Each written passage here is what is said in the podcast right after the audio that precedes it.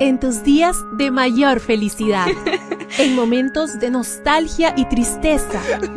¿Cómo ser una mujer cristiana y virtuosa hoy? Hoy, virtuosa. Reflexiones para mujeres como tú. Aquí comienza Virtuosa.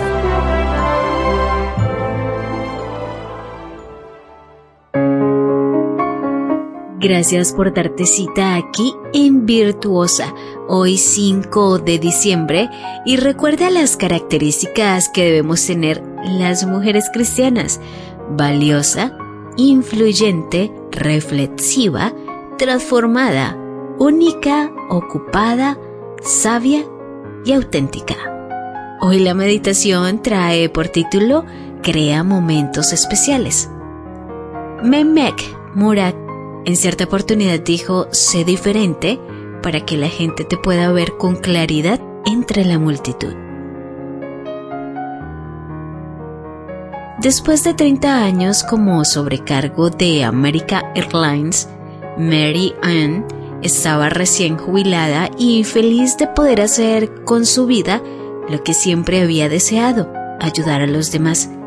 Fue en ese estado de ánimo cuando un día de junio de 1995 se detuvo en una gasolinera para repostar. La mujer que atendía la gasolinera era entrañable y cariñosa, y ese día estaba intentando vender lotería. Marianne, sin expectativa de ganar nada, aceptó comprar un billete y le dijo, si me tocan 10 millones te daré una parte. Millie, la dependiente, contestó, prefiero que me lleves a almorzar a París. Millie no tenía idea de lo fácil que era para Marianne conseguir un boleto de avión a París. Marianne se fue de la gasolinera reflexionando en el hecho de que para ella que le tocara la lotería tenía que ver con recibir varios millones de dólares, mientras que para Millie su lotería particular era simplemente ganarse un viaje para poder ir a París. El 21 de diciembre de ese mismo año, Mariam visitó a Millie con el único objetivo de entregarle una tarjeta que decía, Querida Millie, aunque a mí no me tocó la lotería, a ti sí. Elige la fecha que quieras y haz las maletas porque te vas a almorzar a París. Es mi regalo para ti por tanto, esforzarte para que todos los que entran en contacto contigo se sientan especiales. Gracias y que Dios te bendiga.